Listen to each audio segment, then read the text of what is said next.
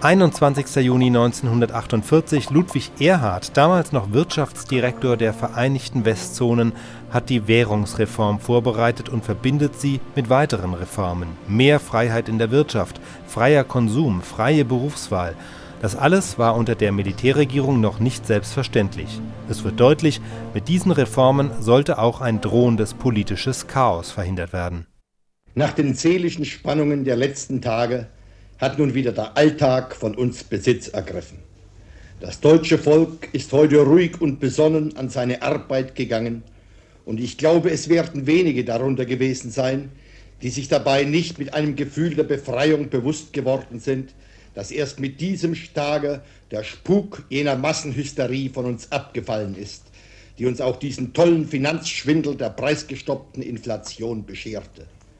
Von diesem Rausch ernüchtert erkennen wir erst recht deutlich, wie hart wir am Abgrund gewandert sind und wie hohe Zeit es war, mit der Einführung unserer neuen Währung wieder den Pfad der Ehrlichkeit und der Wahrhaftigkeit zu beschreiten. Nachdem in den letzten Tagen führende Staatsmänner und Politiker das Geschehen gewürdigt haben, möchte ich nun meinerseits als Fachmann, der allein ich auch in meinem Amte sein will, zu Ihnen sprechen, um Ihnen verständlich zu machen, warum wir nach meiner Überzeugung der neuen Währung Vertrauen schenken können und warum die entschiedene Abkehr vom Prinzip der staatlichen Zwangswirtschaft Voraussetzung des Gelingens der Reform und unserer wirtschaftlichen Gesundung überhaupt ist.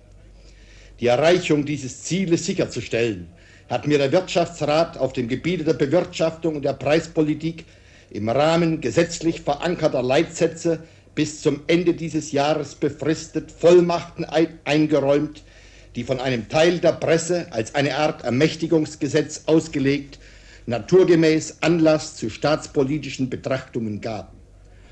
Von keiner Partei ist indessen die Notwendigkeit einer solchen Vollmachterteilung bestritten worden, sodass lediglich die Frage der parlamentarischen Kontrolle und Verantwortung zur Diskussion steht.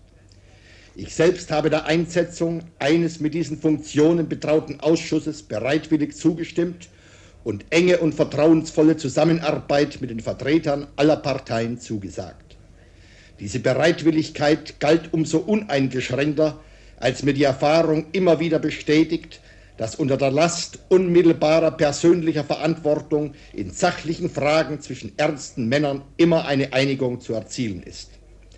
Wenn diese Vollmacht aber einen Sinn haben sollte, dann musste sie ihrer Zwecksetzung gemäß auf jegliche Reaktionen der Wirtschaft schnellstes Handeln ermöglichen und nicht an Mehrheitsbeschlüsse oder sogar Minderheitsvoten mit aufschiebender Wirkung gebunden sein. Es durfte keine Regelung Platz greifen, die den verantwortlichen Direktor einer Verwaltung durch ein parlamentarisches Direktorium der Möglichkeit der Verantwortungsübernahme beraubt und dazu noch den Ablauf der Geschäfte lähmt. Diese gleiche Auffassung der Mehrheit des Wirtschaftsrates besagt nicht, dass der jetzt auch eingesetzte Parlamentarische Ausschuss von mir getroffene Entscheidungen widerspruchslos gutheißen müsste und dass sie nicht in letzter Instanz die Anrufung des Wirtschaftsrats zur Vornahme von Korrekturen mit allen sich daraus für mich ergebenden Konsequenzen übrig bliebe. Wie ich überzeugt bin, wird es dahin nicht kommen. Denn ich bin mir in dieser ernsten Stunde der Verantwortung vor unserem Volke nur zu sehr bewusst. Und dieses Gefühl des Eingespanntseins in ein unlösbar gemeinsames Schicksal drängt mich auch, zu Ihnen allen zu sprechen und Ihnen von nun an fortlaufend über den Stand der Ereignisse, über meine Sorgen und Erwartungen zu berichten. Auf diese Weise glaube ich zugleich am besten, die demokratischen Rechte unseres Volkes zu achten und mich im Guten und im Bösen seinem Votum zu unterwerfen. Nicht um um die Gunst des Volkes zu buhlen, nicht überhaupt, weil es um meine Person, sondern um das Vertrauen zur Sache geht, muss ich hier klarstellen, dass ich persönlich keinerlei Besitzinteressen zu verteidigen habe und darum entgegen mancherlei Verdächtigungen in der Vertretung eines marktwirtschaftlichen Prinzips nicht die Interessen des sogenannten Besitzbürgertums im Auge habe, sondern ausschließlich dem Wohle unserer Wirtschaft und das heißt wieder der breiten Masse unseres Volkes dienen und nützen will. Ich appelliere nicht an einen dumpfen, nebelhaften Glauben, nicht an das Wunder der Unvernunft, wenn ich unser Volk in seinem Vertrauen zu unserer neuen Währung bestärken möchte, sondern ich appelliere umgekehrt an den gesunden Sinn, die Einsicht und die Erkenntniskraft von Ihnen allen, wenn ich Ihnen vor Augen führe, dass eine Gefahr für die Stabilität des neuen Geldes nicht bestehen kann, wenn wir uns nur einer geordneten öffentlichen Haushaltsführung befleißigen und durch eine ebenso geordnete Geld- und Kreditpolitik dafür Sorge tragen, dass die Übereinstimmung von Güterproduktion und Kaufkraftbildung gewahrt bleibt. Das aber liegt außerhalb des Bereichs des Zufalls. Dazu gehört nicht Glück, sondern einzig und allein der feste Wille, nach den Grundsätzen einer geordneten Währung zu handeln. Wenn Volkseinkommen und Sozialprodukt so gesehen nur verschiedene Betrachtungsweisen eines gleichen wirtschaftlichen Vorgangs sind, materiell aber ein gleiches beinhalten, dann bedeutet es eine völlige Illusion, an die Möglichkeit einer generellen Preissteigerung zu glauben.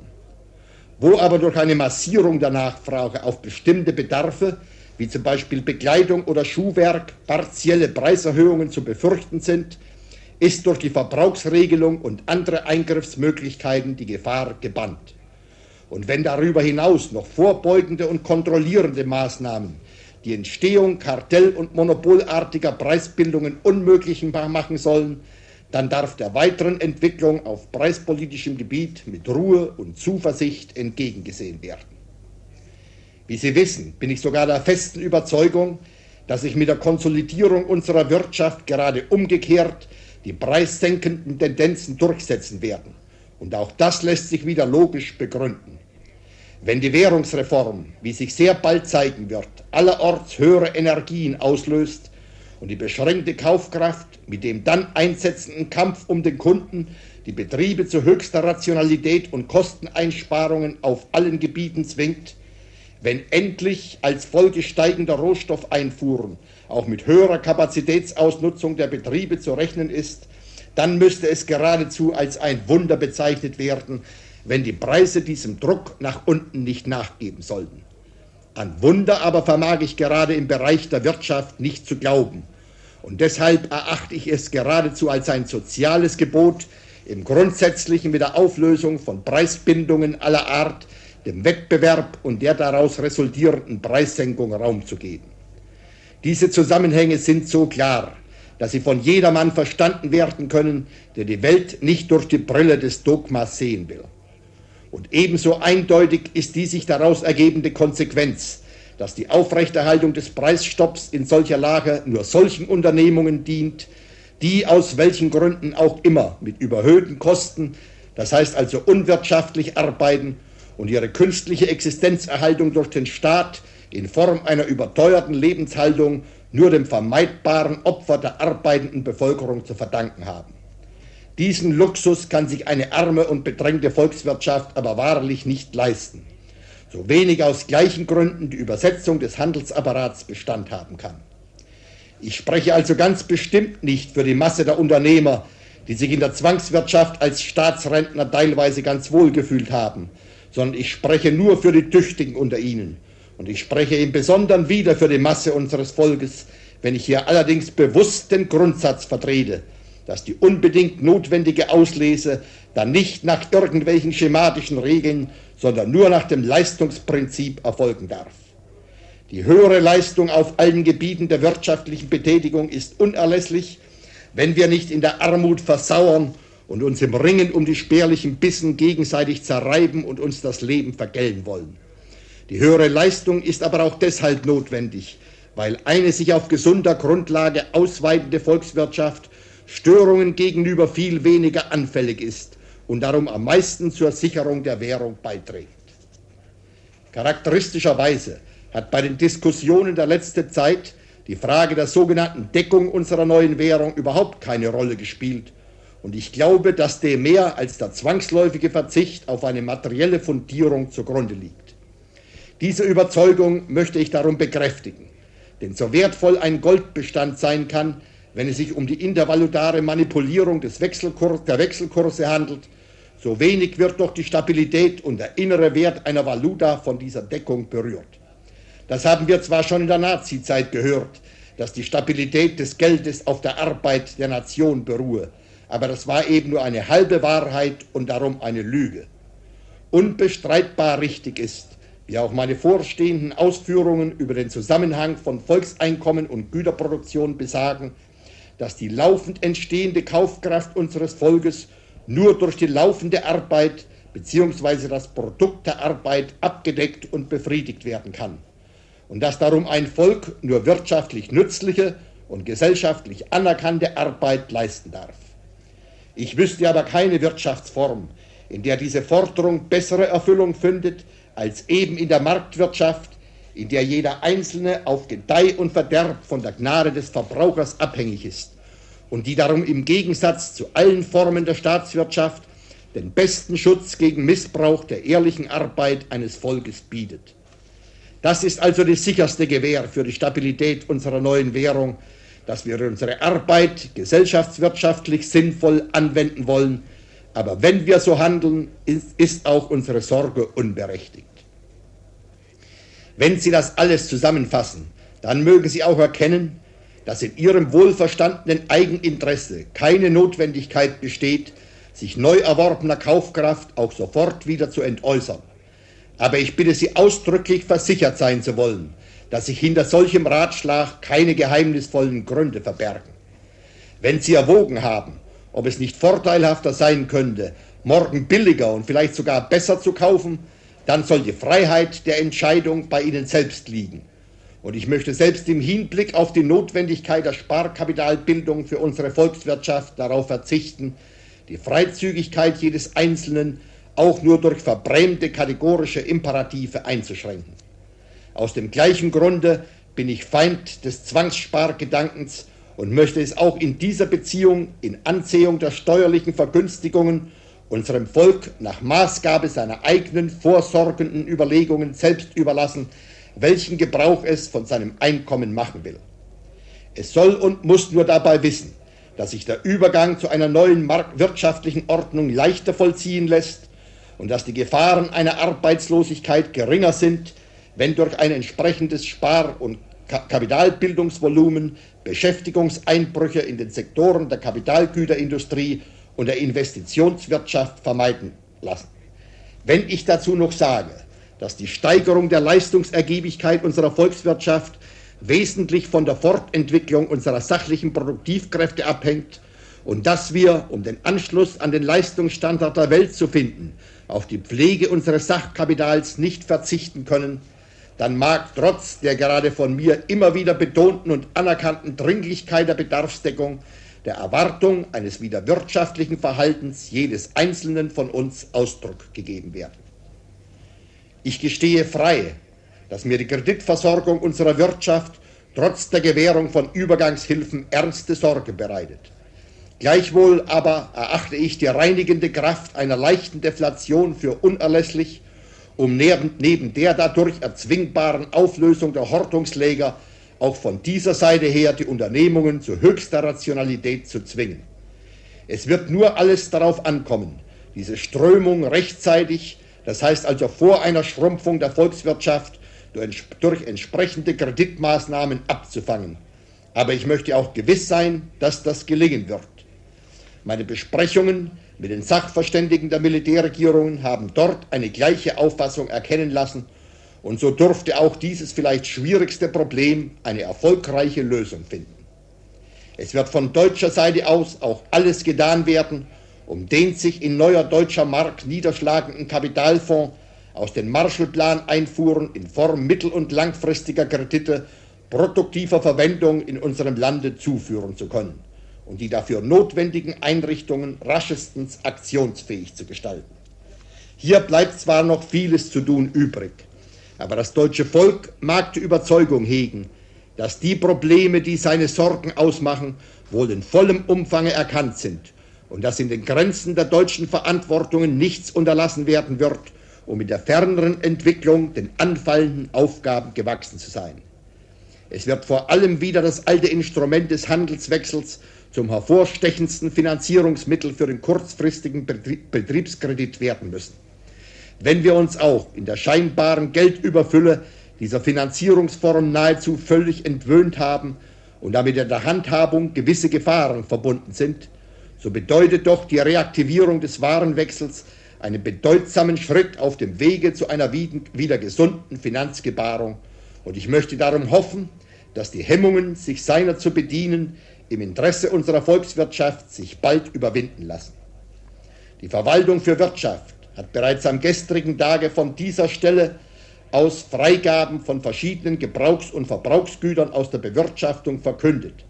Und es sind alle Vorbereitungen getroffen, die Zügel der Bewirtschaftung noch lockerer zu gestalten. Die Resonanz, die dieser Übergang zu freieren Formen der Wirtschaft in unserem Volke gefunden hat, beweist nur, wie gründlich satt es dieser staatlichen Bevormundung ist und wie befreiend unser Volk die ihm zurückgegebene Möglichkeit der selbstverantwortlichen Gestaltung seines Schicksals empfindet. Wir waren auf dem besten Wege, die Demokratie zu Tode zu kommandieren und die demokratischen Grundrechte unseres Volkes zu einer Chimäre werden zu lassen.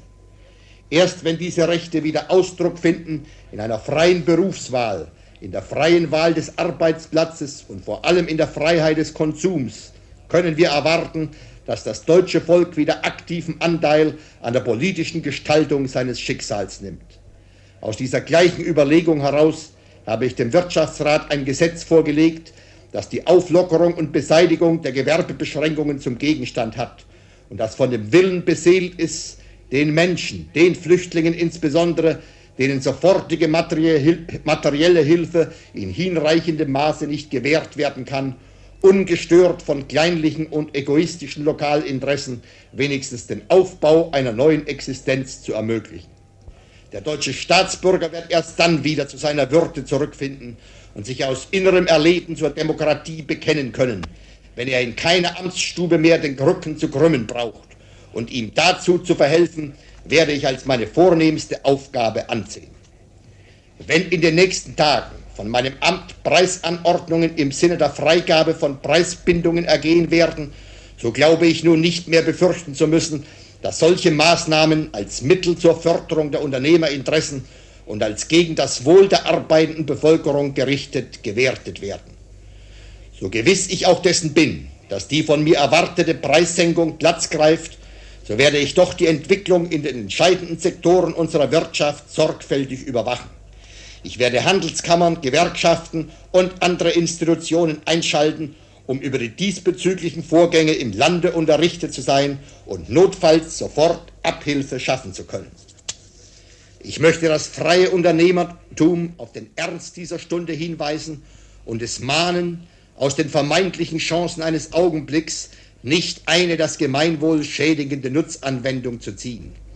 Diese kurzsichtige Politik eines kleinen Krämergeistes müsste sich bitter rächen und darum rufe ich auch die Selbstverwaltungsorgane der Wirtschaft, die Kammern und Verbände auf, im Kreise ihrer Mitglieder Verständnis dafür zu wecken, dass die Stunde der Bewährung gekommen ist und dass uns nur wieder der Rückfall in irgendeine Form der staatlichen Befehlswirtschaft droht, wenn sich die Wirtschaft der Aufgabe nicht gewachsen und des Vertrauens nicht würdig zeigt. Ich bin guten Muts, dass das Werk gelingen wird aber ich bin mir unter der Bürde der Verantwortung auch der Schwere des guten Vollbringens bewusst. Alle Maßnahmen werden mit ruhigem Bedacht auf das sorgfältigste geprüft werden. Aber ich werde, solange ich des Vertrauens des Wirtschaftsrats, der Länder und des deutschen Volkes gewiss sein kann, diesen Weg der Auflösung der Zwangswirtschaft auch mit Mut und Entschlossenheit gehen. Ich habe keinen politischen Ehrgeiz und am wenigsten einen solchen parteipolitischer Art wenn ich die mir erteilte Vollmacht wieder in die Hände des Wirtschaftsrats zurück, zurücklege, will ich glücklich und dankbar sein, wenn es mir vergönnt war, alle Fairnisse überwunden und zu meinem Teil dazu beigetragen zu haben, dass auch unser Volk auf gesunder wirtschaftlicher Grundlage arbeitend wieder ein Stückchen von jener irdischen Lebensfreude empfinden darf, ohne dass es verkümmern und verderben müsste.